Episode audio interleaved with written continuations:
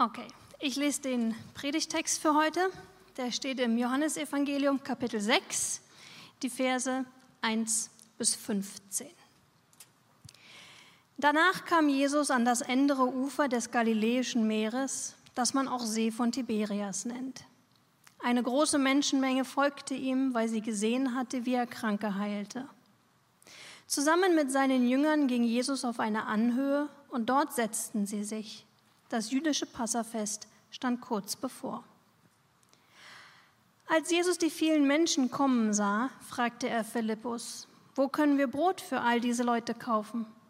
Er fragte dies, um zu sehen, ob Philippus ihm vertraute, denn er wusste, wie er die Menschen versorgen würde.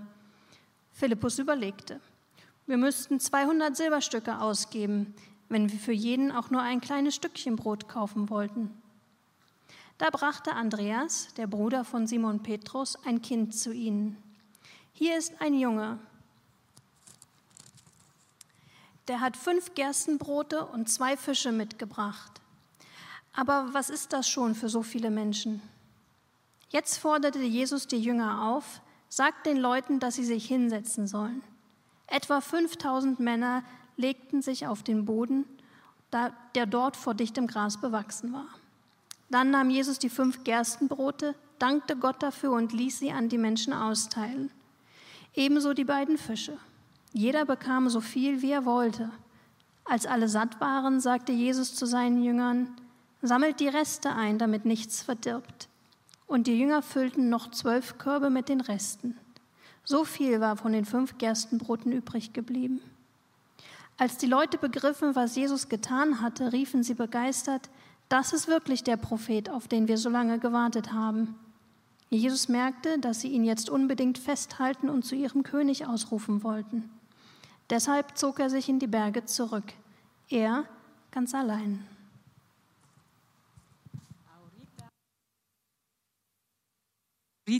Ahorita para mis hermanos español hablantes voy a leer el, el texto bíblico en español. Jesús alimenta a los cinco mil. Los apóstoles se reunieron con Jesús y le contaron todo lo que habían hecho y enseñado. Y como no tenían tiempo ni para comer, pues era tanta, eh, tanta gente que iba y venía, Jesús dijo, vengan conmigo ustedes solos a un lugar tranquilo y descansen un poco Así que se fueron solos en la barca en, a un lugar solitario. Pero muchos que los vieron salir los reconocieron y desde todos los poblados corrieron por, por tierra hasta allá y llegaron antes que ellos. Cuando Jesús desembarcó y vio tanta gente, tuvo compasión de ellos, porque eran como ovejas sin pastor. Así que comenzó a enseñarles muchas cosas.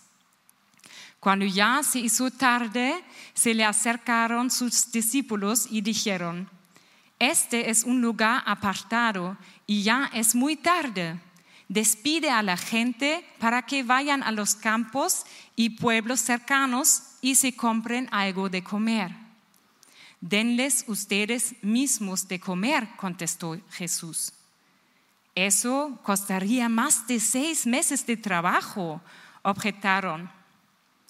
¿Quieres que vayamos y gastemos todo ese dinero en pan para darles de comer? ¿Cuántos panes tienen ustedes? preguntó. Vayan a ver. Después de averiguarlo, dijeron cinco, cinco y dos pescados. Entonces les mandó que hicieran que la gente se sentara por grupos sobre la hierba verde. Así que ellos se acomodaron en grupos de cien y de cincuenta. Jesús tomó los cinco panes y los dos pescados y mirando al cielo los bendijo. Luego partió los panes y se los dio a los discípulos para que se los repartieran a la gente. También repartió los dos pescados entre todos.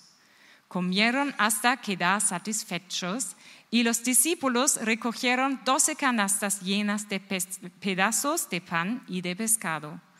Los que comieron fueron cinco mil.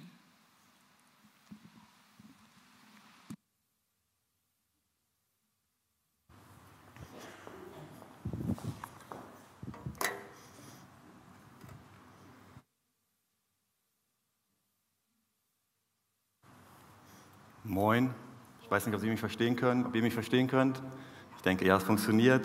Buenos días con todos. Ähm, keine Angst, ich rede nicht auf Spanisch. Ich werde nicht auf Spanisch predigen. Ähm, ich bin sehr dankbar dafür, dass ich eine Übersetzerin habe, die sitzt da oben, Ruth, und äh, die übersetzt synchron für alle, die äh, Castellano Hablantes, für alle die Spanischsprachigen hier. Ich freue mich, richtig doll hier zu sein, in Hamburg, in meiner Heimatstadt, hier so viele Leute zu sehen und euch ja ein bisschen mitzunehmen in das, was wir in, äh, in Peru so erleben dürfen. Und ähm, wir wünschen uns mit diesem Vortrag und mit dieser Predigt, dass wir damit Gott allein die Ehre geben können und ihr danach ja wisst, was wir so machen und auch noch konkreter für uns beten könnt. Ähm, Ihr habt uns schon kennengelernt gerade. Wir sind ähm, vier. Wir sind Jennifer, Janne, Lina und Matthias Reder. Ähm, und äh, wir leben seit 2019 in Peru. Das ist ein sehr, das ist das rote Land da, genau. Und das ist ein landschaftlich sehr vielfältiges Land, Peru.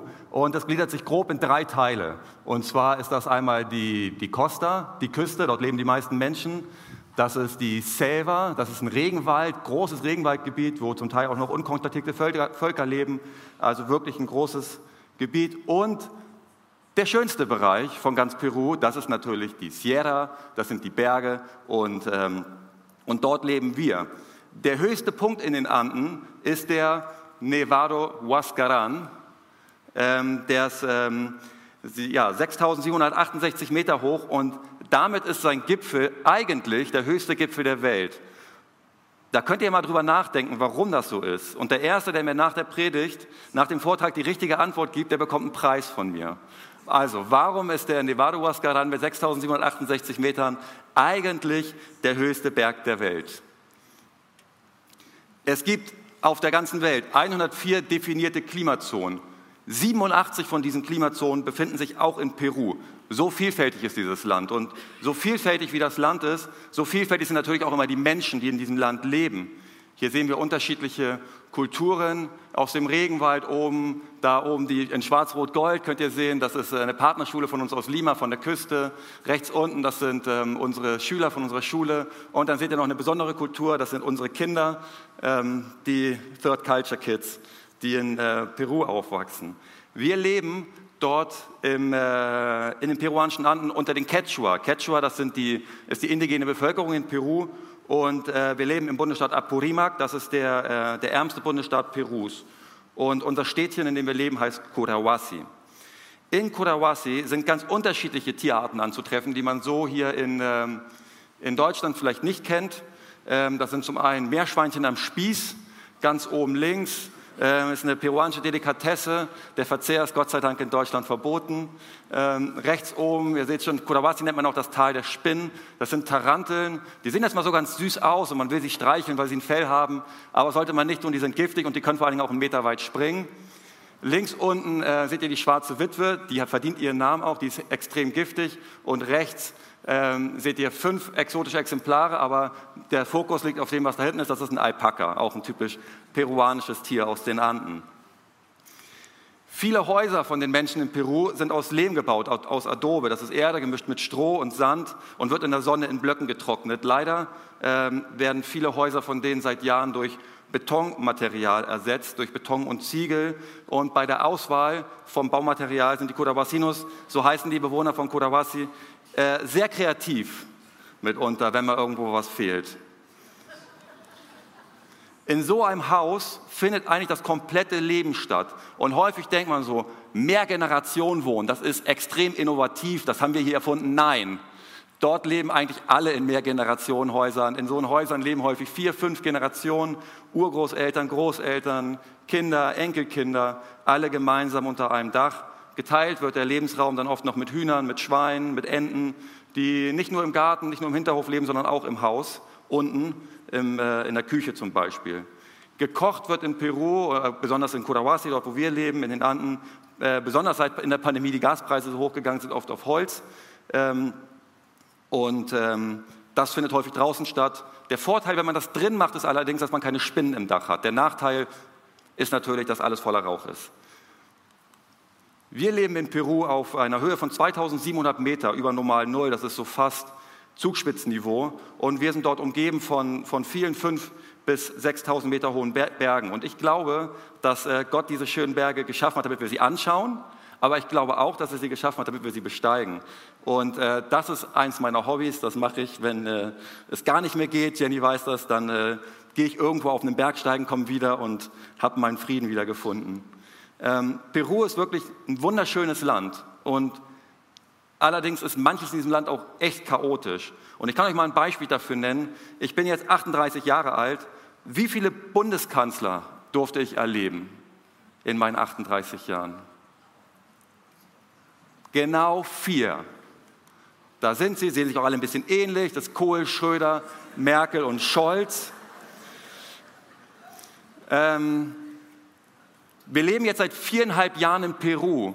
Wie viele Präsi äh, peruanische Präsidenten durfte ich in dieser Zeit denn erleben? Genau, fünf. Ja. Es ist in Peru den Parteien eigentlich kaum möglich, mehrheitsfähige Regierung zu bilden. Und die Folge davon ist oft politischer Stillstand.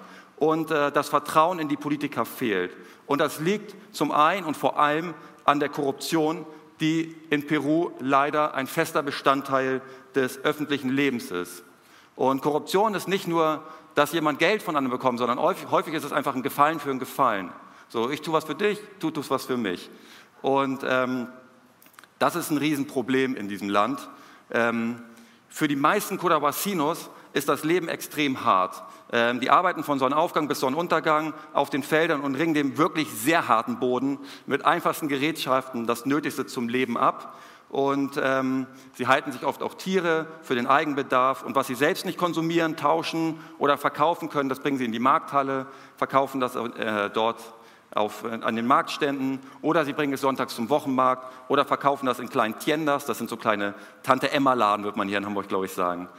Und ähm, das Leben und die Arbeit auf dem Feld sind e-, wirklich extrem hart. Und ähm, das ist einer der Gründe, weswegen während der Arbeit Chicha getrunken wird. Chicha, das ist ein vergorenes Gemisch aus Mais und Wasser und erinnert vom Geschmack her sehr entfernt an ein naturtrübes Bier. Ähm, vom Arbeitgeber wird erwartet, dass er für jeden Arbeiter Chicha zur Verfügung stellt. Wenn er das nicht macht, dann kommt keiner zur Arbeit. Der Konsum ist ca. drei bis fünf Liter pro Person und pro Tag. Ähm, und dieser ausgeprägte Alkoholmissbrauch, der hat natürlich auch Folgen für die Gesellschaft.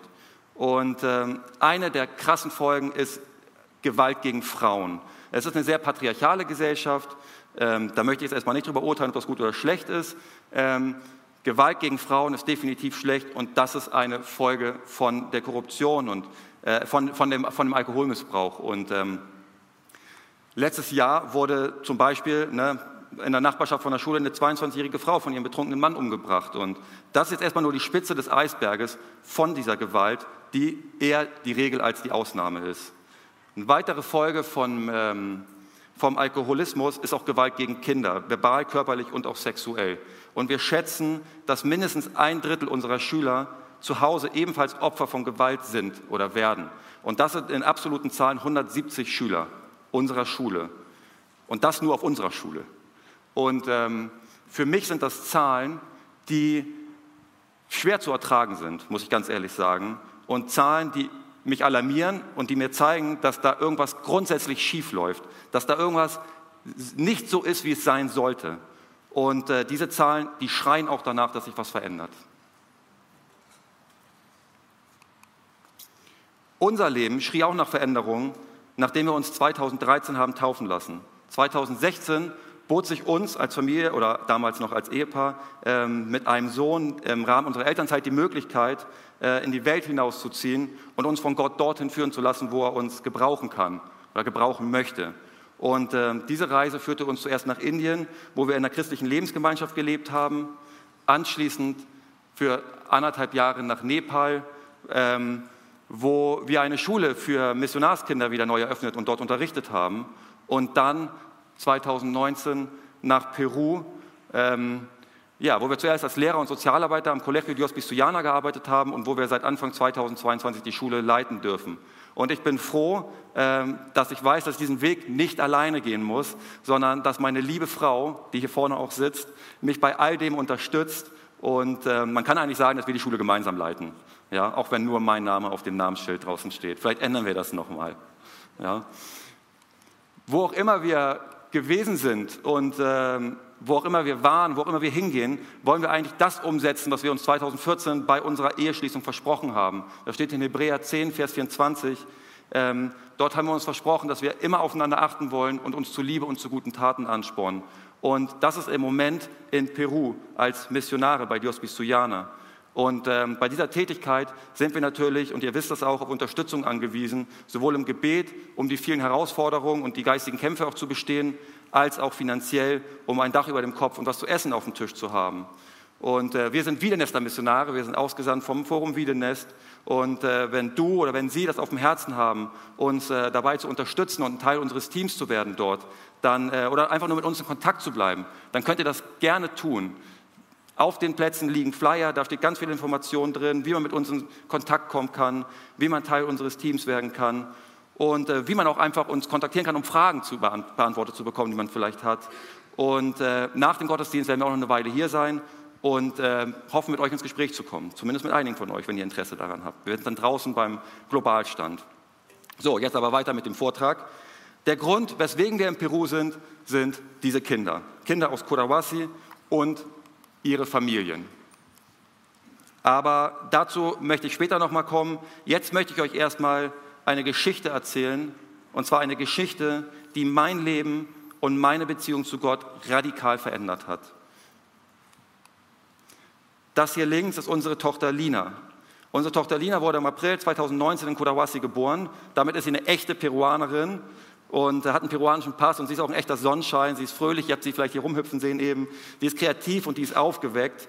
Und äh, das da rechts ist auch Lina. Das ist Lina zwei Wochen nach ihrer Geburt.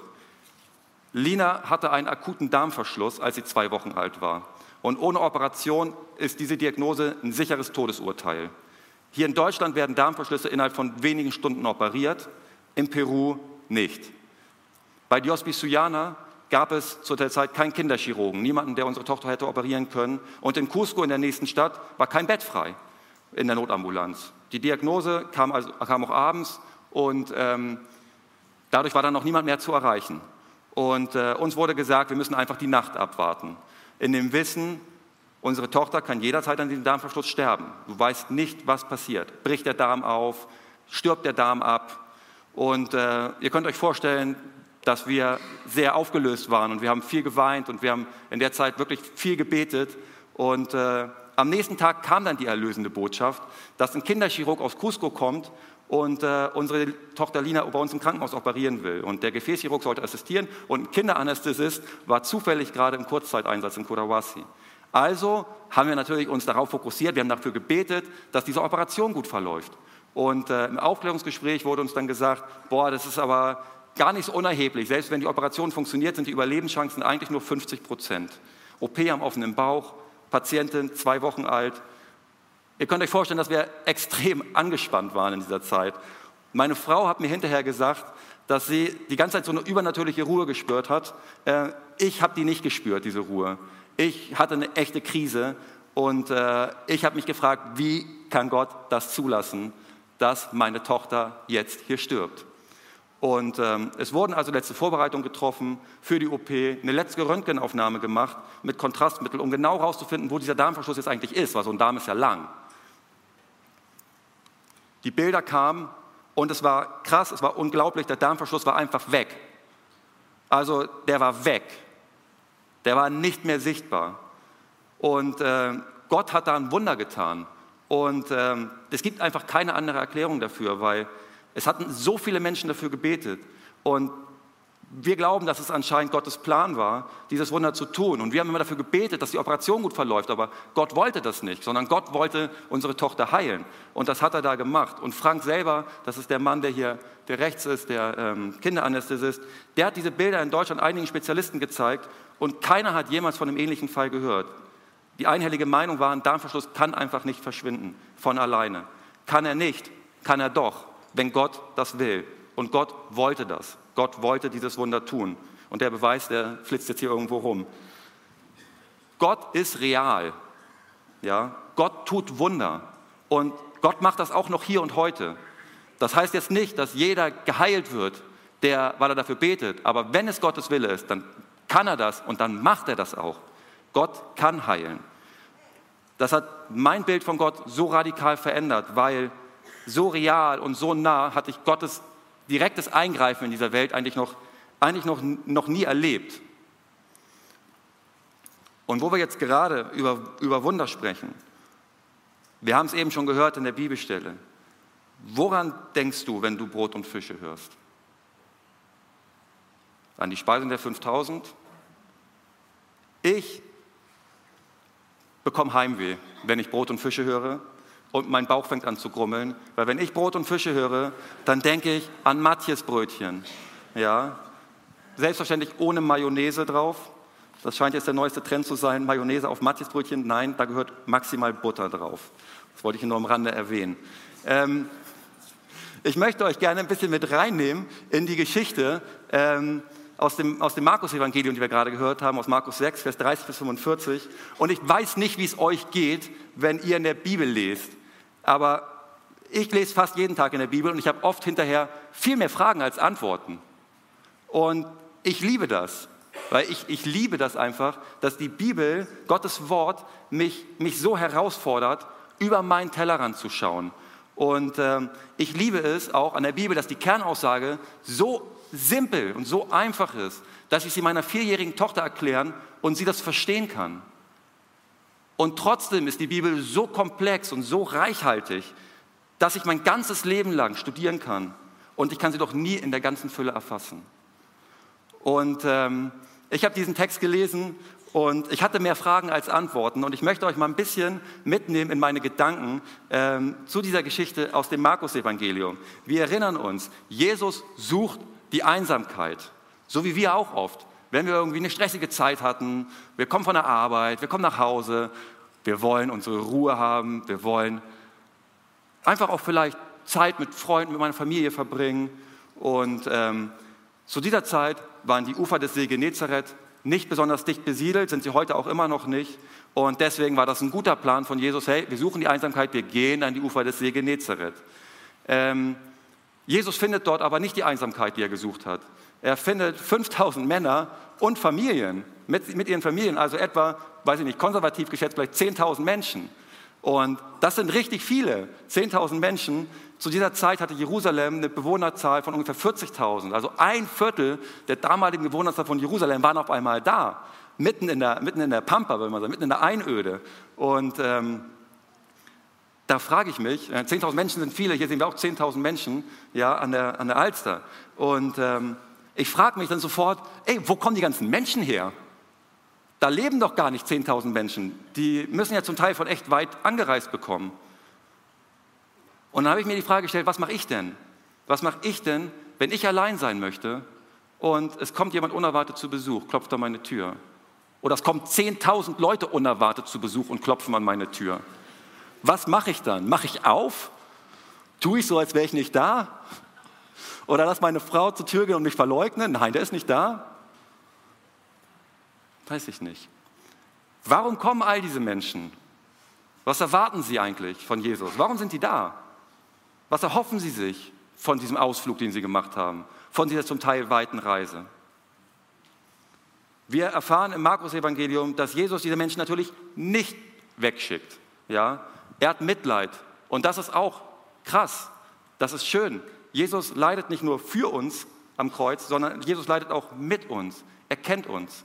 Und ähm, Jesus nutzt natürlich die Gelegenheit. Ja? 10.000 Menschen, alle hungrig, auf das Evangelium. Vor so vielen Menschen hat er bis dahin noch nie gesprochen. Vor 10.000 Menschen. Er predigt das Evangelium, er predigt von der Lösung, den Weg zu Gott und die Leute hören ihm zu. Wie redet man zu 10.000 Menschen?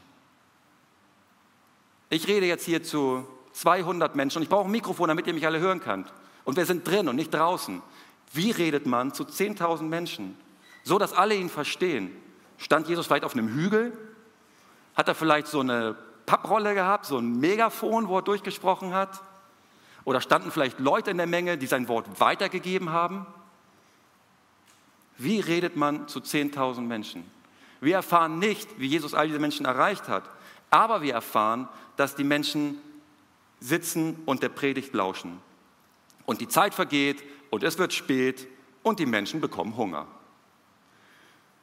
Die Männer haben ihre Familien, ihre Frauen, ihre Kinder mitgebracht, aber offensichtlich haben sie nicht genug Essen mitgebracht. Warum? Wenn ich einen langen Aufenthalt mit meinen Kindern plane, ey, wir haben immer Essen dabei. Ja, wir nehmen immer Essen mit. Es ist immer die Frage, hast du das Essen eingepackt? Ja, habe ich. Wir wissen, wie wichtig das Essen ist. Ja, vergesst das Essen nicht. Warum haben sie kein Essen mitgebracht? Wollten sie Jesus vielleicht nur kurz sehen? Wollten sie nur einmal kurz gucken, wie der aussieht und dann wieder gehen? Wurden sie vielleicht von Jesu Predigt so gefesselt, dass sie ihren Plan geändert haben? Wie würde ich reagieren, wenn ich dort sitzen würde mit meinen Kindern? Würde ich sitzen bleiben oder würde ich nach Hause gehen? Die Kinder unruhig, haben Hunger, werden quengelig, ich zunehmend genervt, ich will zuhören, seid mal ruhig, keine Spielsachen dabei. Ja? Aber die Predigt, die ich höre, ist vielleicht das Allerbeste, was ich in meinem ganzen Leben je gehört habe. Ja? Lebensverändernde Neuigkeiten. Würde ich sitzen bleiben? Die Jünger fragen Jesus nach Essen. Und im Evangelium von Johannes erfahren wir, dass sie einen Jungen finden. Und der Junge, der gibt Jesus alles, was er hat. Das sind zusammen fünf Brote und zwei Fische. Würden wir Jesus alles geben? Ein Mann, den wir vielleicht gar nicht kennen, von dem wir vielleicht mal irgendwo gehört haben. Und da sind echt viele Leute und die würden vielleicht viel Geld bezahlen für meine Brote und meine Fische. Würde ich das einfach aus der Hand geben? Ein Mann, den ich nicht kenne, ihm vertrauen? Warum macht der Junge das, frage ich mich da. Was motiviert den Jungen, Jesus oder den Jüngern sein Essen zu geben? Jesus nimmt diese Gabe und versorgt damit das ganz grundlegende Bedürfnis von ungefähr 10.000 oder mindestens 10.000 Menschen nach Essen. Und nicht nur das, es bleibt ja sogar noch was übrig. Jesus tut ein Wunder und diese Menschen können dieses Wunder sehen, sie können es fühlen und sie können es schmecken. Wenn wir Jesus alles geben, was wir haben, uns ihm voll hingeben, darauf vertrauen, dann lässt Jesus das, was wir ihm geben, und sei es noch so wenig, zum Segen werden. Für viele. Vielleicht für 10.000 Menschen. Als wir uns damals aufgemacht haben nach Peru, wollten wir genau das tun. Wir wollten Gott alles geben, was wir haben. Wir wollten ihm vertrauen, dass er das bisschen, dass er das wenige, was wir haben, zum Segen bringen kann. Wir wollten ihm vertrauen, wir wollten uns ihm hingeben und wir wollten zum Segen werden. Diosbis Suyana ist Quechua und bedeutet, wir vertrauen auf Gott. Wir glauben daran, dass Jesus am Kreuz für unsere Sünden gestorben ist. Und wir glauben an das leere Grab. Wir glauben, dass Jesus auferstanden ist. Und wir wissen, dass Jesus der Weg und die Wahrheit und das Leben ist. Und Jesus ist nicht nur das Fundament, auf dem wir unser Leben aufbauen wollen, sondern Jesus, das Fundament, Cristo, el único fundamento, ist auch das Motto vom Colegio Dios Bisuyana. Jesus ist unser Fundament. Diese Schule, die ist ein Wunder, ja, so wie auch der Rest von Dios Bisuyana, gegründet von Klaus und Martina John im Jahr 2014. Aufgebaut und mit Leben gefüllt wurde die Schule allerdings von Christian und Verena Bigalke. Das ist mein Vorgänger. Diese beiden haben mit tatkräftiger Unterstützung von Gott diese Schule zu dem gemacht, was sie heute ist. Eine supermoderne Schulanlage inmitten von typischen Lehmhäusern. Ich habe euch ein kleines Video mitgebracht. Ich weiß nicht, ob es funktioniert.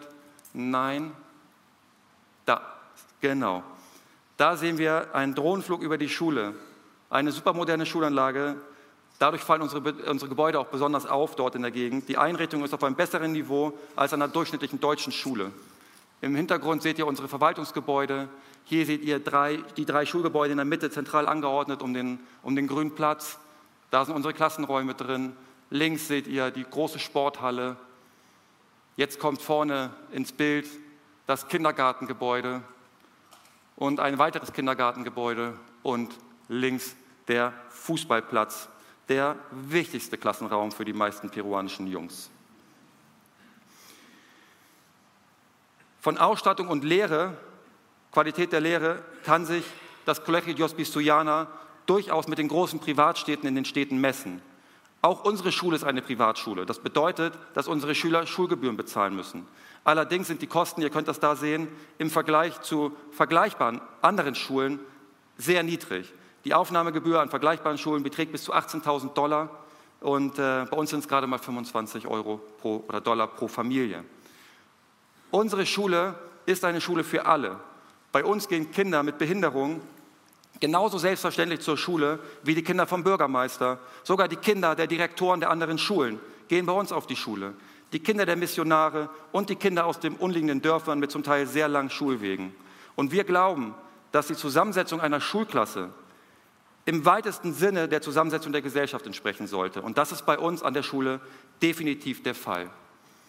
Derzeit besuchen ca. 500 Schülerinnen und Schüler unsere Schule, vom Kindergarten bis zum Ende der Sekundaria, das ist die Oberstufe. Da seht ihr sie winkend auf dem Schulhof. Jeder wollte diese Drohne fangen. Für einige war es die erste Drohne, die sie im Leben gesehen haben. Von unseren über 50 Angestellten sind neun Deutsche, davon drei IJFDler, die machen ihren internationalen Jugendfreiwilligendienst bei uns, zwei Venezolaner und 40 Peruaner. Alles Christen, die in Cotahuasi aus dem Grund leben, weil sie berufen sind, weil sie berufen sind, den Menschen von Gott zu erzählen. Unsere gemeinsame Vision an der Schule, und ich habe das mal frei aus dem Spanischen ins Deutsche einfach übertragen, und ich lese sie euch einmal vor. Das ist unsere Schulvision. Wir möchten unseren Beitrag zur spirituellen und akademischen Entwicklung der Gesellschaft leisten, indem wir Kindern und Jugendlichen in unserem Bezirk eine umfassende Bildung bieten, die ihre Herzen, ihren Verstand, ihren Geist und ihren Körper auf eine Weise formt und verwandelt, die Gott gefällt modern eingerichtete Räume, voll ausgestattete Laboratorien, eine Bibliothek, ein Computerraum, ein Musikraum, ein Kunstraum und, und, und. Eine moderne Methodik, aktive Schüler und motivierte, gut ausgebildete Lehrkräfte. Diese Schule ist wirklich ein Ort, an dem das Lernen und das Lehren Freude bringt. Und äh, das merkt man auch daran, dass wir manchmal wirklich echte Probleme haben, die Schüler aus der Schule rauszukriegen nach Schulschluss. Stellen Sie sich das mal vor. Die Schüler, die wollen bei uns bleiben. Und das ist doch auch schön, oder? Unser Fokus liegt vor allem auf den armen Familien und deshalb vergeben wir Stipendien. Weil ich habe es gerade schon gesagt, bei uns zahlen die Schüler ungefähr 50 Dollar Schulgebühren im Monat. Das klingt jetzt erstmal wenig im Vergleich zu den anderen, aber in unserer Region ist 50 Dollar extrem viel Geld. Und äh, deswegen vergeben wir Stipendien, die über Patenschaften aus Deutschland, aus Peru oder von irgendwo anders auf der Welt finanziert werden. Und je ärmer eine Familie ist, umso größer ist die Chance auf ein Stipendium. Wie zum Beispiel diese beiden Jungs hat etwa ein Drittel unserer Schüler derzeit ein solches Stipendium. Diese, diese Mama, die lebt, kriegen auch ein Stipendium, die lebt mit ihren vier Kindern in diesem Zimmer. Das ist ihr Zuhause und ähm, das älteste Kind ist 15 und das jüngste Kind ist 1 oder gerade 2 geworden. Also fünf Kinder, fünf Kinder, sagt meine Frau gerade, entschuldige, mit fünf Kindern. Ja? Diese Schüler gehen mit einem Stipendium bei uns auf die Schule. Ohne unsere Schule hätten die meisten dieser Schüler keine Chance auf eine gute umfassende Bildung. Er freut sich über seinen Zahn oder über sein Lego-Auto.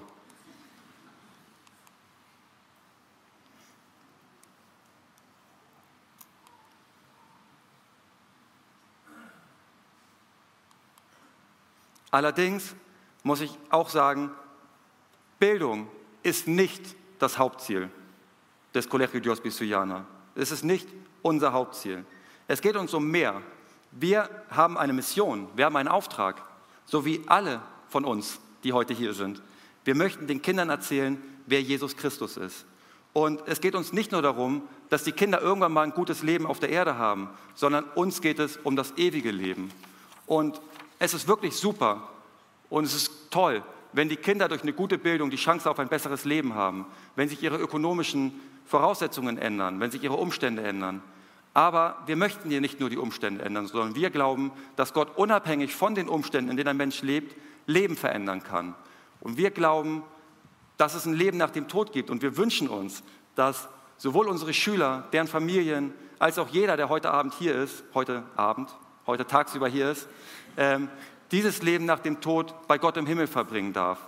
Und ob das so ist, das muss jeder selber entscheiden. Das ist eine reine Glaubensentscheidung. Jeder Einzelne, der muss in seinem Leben diese Entscheidung treffen. Ja zu Gott sagen oder nein. Gott vielleicht so zu vertrauen, wie der Junge in der Geschichte Gott vertraut hat, der Gott alles gegeben hat und Gott hat es auch für ihn, auch für seine Familie zum Segen werden lassen. Als Naturwissenschaftler schmerzt es mich, dass ich Gott nicht beweisen kann. Ich würde gerne Gott beweisen können. Und ähm, dass Gott real ist, kann man aber nicht beweisen. Aber man kann Menschen dabei helfen, die Indizien zu erkennen. Und das ist genau das, was wir bei uns an der Schule machen wollen. Unsere Mission ist es, unseren Schülern davon zu erzählen, was Jesus in und mit uns gemacht hat, damit sie eine Ahnung davon bekommen, was Jesus auch für sie tun möchte. Unsere Mission ist es, unseren Schülern zu zeigen, was Gott in und mit den Menschen gemacht hat in der Geschichte, nachzulesen auch in Gottes Wort. Und es ist oft so, dass wir die Früchte unserer Arbeit nicht sehen, dass wir nicht sehen, wie sich Leben verändern. Wenn wir jetzt sehen, dann kann es sein, dass die Saat vielleicht auch erst viel später aufgeht. Wir können auch nicht machen, dass jemand Christ wird. Wir können das nicht machen. Das kann nur Gott machen. Nur Gott selber kann Herzen von Menschen verändern. Aber was wir machen können, ist, wir können sehen und wir können erzählen und wir können Zeugnis geben von Gottes Wirken in uns und in der Welt. Und Ende letzten Jahres haben wir eine Umfrage unter unseren Schülern gemacht und ich möchte euch zum Abschluss diese Ergebnisse präsentieren, die, so finde ich, Gott alle Ehre geben. Normalerweise baut sich diese Folie nacheinander auf. Das könnt ihr alles schon auf einmal lesen. Wir haben eine anonyme Anfrage gemacht, Ende 2022. Wir haben 120 Schülerinnen und Schüler gefragt, zwischen 12 und 15 Jahre alt. Und ich erinnere euch nochmal daran, aus was für Verhältnissen diese Schüler kommen. Mehr als 50 Prozent unserer Schüler und Schüler geben an, dass ihre Eltern ihnen zu Hause wenig oder gar keine Liebe zeigen in ihrem Elternhaus. Mehr als 50 Prozent unserer Schülerinnen und Schüler erleben Formen von Gewalt, verbal, körperlich oder sexuell in ihrem Elternhaus. Und weniger als 30 Prozent unserer Schülerinnen und Schüler kommen aus einem christlich geprägten Elternhaus. Und diese Schüler haben wir gefragt, glaubst du, dass dein Leben und dein Körper Gott gehören und du dich deshalb um ihn kümmern solltest? Und 90 Prozent der Jugendlichen beantworten diese Frage mit Ja. Wir haben unsere Schüler gefragt, hast du dein Leben Christus übergeben und betrachtest dich als Kind Gottes? Circa 80 Prozent unserer Schüler beantworten diese Frage mit Ja. Ja, die Arbeit trägt Früchte. Oft sehen wir sie nicht im Alltag, aber anscheinend ist es Gottes Wille, dass sich die Herzen dieser Kinder, dieser Jugendlichen verändern, dass sie sich ihm zuwenden, dass sie in ihm vielleicht das finden, was sie zu Hause bei ihrer Familie nicht bekommen. Liebe, Zuwendung, Geborgenheit. Eine Mission für ihr Leben. All der Schwierigkeiten, die wir im Alltag in der Schule zum Trotz, ja, lässt mich das hoffen, wenn ich sehe, wie sich junge Menschen, wie sich Jugendliche, die es wirklich nicht leicht haben im Leben, ja, hier nicht, aber auch in Kurawasi nicht oder insbesondere in Kurawasi nicht, für ein Leben mit Gott entscheiden. Und dafür, glaube ich, gebührt nur einem einzigen die Ehre und das ist Gott. Amen. Vielen Dank für eure Aufmerksamkeit. Lasst mich zum Abschluss noch beten. Ja, großer Gott, himmlischer Vater, ich möchte dir Danke sagen, ich möchte dir Danke sagen für diesen Tag. Ich möchte Danke sagen für ja, all die Menschen, die heute hier sind. Ich danke dir ja, für, das, für diese Kirche, für diese Kirche in der Stadt, die so zentral gelegen ist, dass sie hier deinen Missionsauftrag fortführen kann, Herr. Ich danke dir, dass du ja, Menschen bewegst, hierher zu kommen. Ich danke dir, dass du ja, Menschen bewegst, hier rauszugehen und äh, in die Welt rauszugehen und ja, den, Menschen, äh, den Menschen von dir zu erzählen. Und ähm, Mission, das weißt du, Herr, das ist äh, nicht nur was, was in der fernen Welt stattfindet, sondern hier direkt vor der Haustür mit unseren Nachbarn, mit unseren Familien. Ich bitte dich einfach, ja, dass du jeden Einzelnen, der hier ist, zum Segen werden lässt für sein direktes Umfeld. Und ich bitte dich, dass du mit jedem direkt sprichst und ihm aufs Herz legst, mit wem er denn jetzt in der kommenden Woche oder sei es heute oder sei es im nächsten Monat, ja, über dich sprechen kann. Danke, Herr, dass du uns liebst, dass du mit uns gehst auf unseren Wegen und dass du uns niemals fallen lässt. Amen.